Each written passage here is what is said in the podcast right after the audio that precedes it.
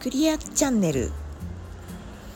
この番組では光とともに宇宙とともに生きようとする人のためにヒントとなることや情報などをお伝えしている番組です。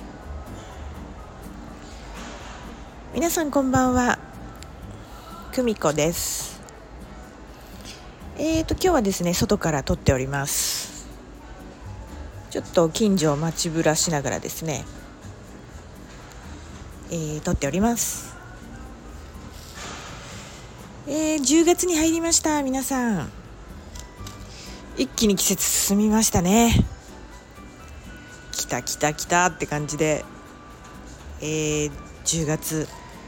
いろいろねあのー、制度が変わったり、えー、半期が終わってね10月から何かスタートするっていうところも多いかなと思いますがいかがお過ごしでしょうか？はい。10月のね、えー、どんな月になるかというのを簡単にお伝えした方がいいかなと思いましてまとめてみました。はい。えーとですね10月結構パワフルな月です、えー、これがねとても大きなターニングポイントになる人も多いんじゃないかなと思います。はい、えー、まずですね一番近いところで言うと、えー、明日かな？10月の6日は月は下限の月になります。今新月に向かってますからえー、手放しの方ですね。デトックスの方ですね。やると進みやすい月でございます。蟹座にいる影の月です、えー、蟹座っていうのは月のねホームグラウンドなので重なってるので、えー、とてもパワフルなのと、えー、アセンダントというねあの日が昇るラインがあるんですけどね。そこにもかかっているのであとは4ハウスっていうところも同じような意味のところでね。とにかく、えー、パワフルな加減の月ですね。これ強めでございます。はい、えー、身近な人をね大切にしたり、えー、家族っていうのもちょっとテーマにもなってきてますから。ね笑顔を絶やさず周りの人に感謝してそんな意識も大事かなと思います。あなんかねこの間ちょっとワンフレーズ見たんですけど大人の1日だったかな1日の笑顔になる平均の数が13回で子供は400回なんですって。もうすごい差ですよね。だからね大人は本当に笑顔をね意識しないとねなかなか笑顔になってないみたいですよ。ね。口角上げて笑顔は免疫力高めますからね。はい。そこをちょっとね意識してみるといいかもしれません。えー、あと10月はですね、えー、太陽が、えー、後半ですね。さそり座に入ります。ねさそり座のお誕生日が近くなってくる人がいるんじゃないかと思います。それと近い星で水星と火星もさそり座に入ります。さそり座に入るっていうことはですね非常に本質を深く見るというテーマがあるのでねよりね深いところに入っていくようなエネルギーに入ってきます。はい。続いてはですね大きなポイントとしては10月11日に今逆行している冥王星が巡行になります。ですからそうですねもう来てるんだろうな。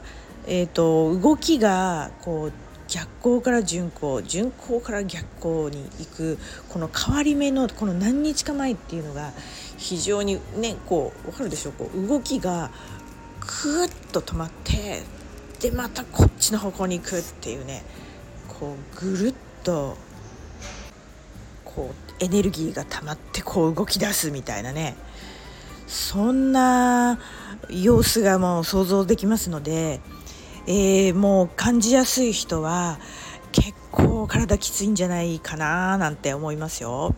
はいでとにかくですねあの逆行してたってことは、えーと、見直しっていうね何回もここではお伝えしてますけれどもそれがまあちょっとねこうゆっくりめな停滞してた動きだったのが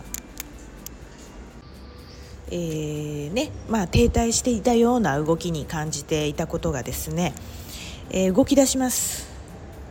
ねえー、まあ、ここはまあ世の中の価値観ですとかトレンドだとかねそういうのをもう根こそぎひっくり返そうという冥王星のエネルギーですから、あの、ね、それがまた変容するための速度がね加速します。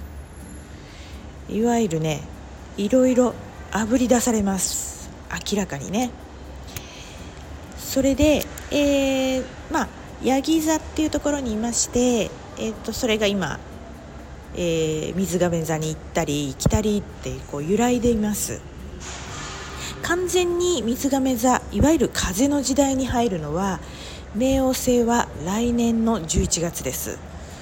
ですから2025年には完全に風の時代に象徴される水亀座に入りますのでえー、徐々に徐々にですね見直しをかけながらさらに風の時代の雰囲気を醸し出してくると思います。はい。それとですね、えー、10月これが一番のポイントが高いのは、えー、新月満月はそれぞれ日食と月食を伴います。これがですねかなりのパワフルさです。えー、日食はまあね今年2回目かな。月食はね今年はね初めてなんです。ね。えー、新月の方が日食です。生まれ変わりを意味します。いろんなことを手放してください。新月には手放せてる状態にするからそのちょっと前ですよね。15日なのでその前までにそうだな。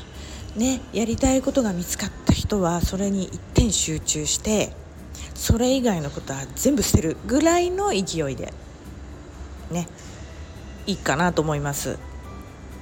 うん、それで29日の満月は月食を伴います。そうその流れで言うと今度はもう新しいことを受け入れるっていう体制になります。はい。そんなことがねあの言われております。すごく大事なポイントになる10月なのかなと思いました。でね、えー、パワフルということはですね非常にあのきつい体もねきつくなりますからあのとにかく無理をしない。疲れていたら本当によく寝る。よく食べる。ね。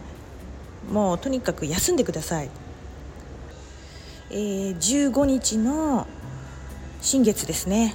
特にこの時は本当に、えー、休みを取ってください。ゆっくりね疲れてたら。とにかく寝る。よく食べる、えー、旬の食材をね取り入れてしっかり栄養をとって休んでください。そうじゃないと、えー、29日の満月は、えー、ぶっ倒れるぞっていうぐらい、えー、その勢いがなんかねあると言われているので、えー、そんなねご注意点がございます。はい。こんなところでしょうかね。とにかくですね、えー、もう感じてらっしゃる方はね本当に敏感な人は察知してるんじゃないかなと思いますがあのねさっきもちょっと冥王星のところでね世の中の価値観がまたなんか変わるんじゃないかと恐れることなかれでございますよ。あのねよくそういうのをねもうこれだけいろいろと変化が続いている世の中を見ていらっしゃるのでね皆さんだんだんお気づきだと思いますけどしっかりとねそれに揺らされることなくこう眺める感じでしてであ自分はこう感じるんだなと、うん、ああ私はこういうことが起きたらこういうふうに感じるんだなっていう形でよく内観をしてそして自分のね決めたことで動く。周りに揺らされずに動くというのが、えー、大切ですからね、あのー、恐れを持たずに世の中の動きを静かに見守るぐらいなね感じでいいんじゃないかなと思います。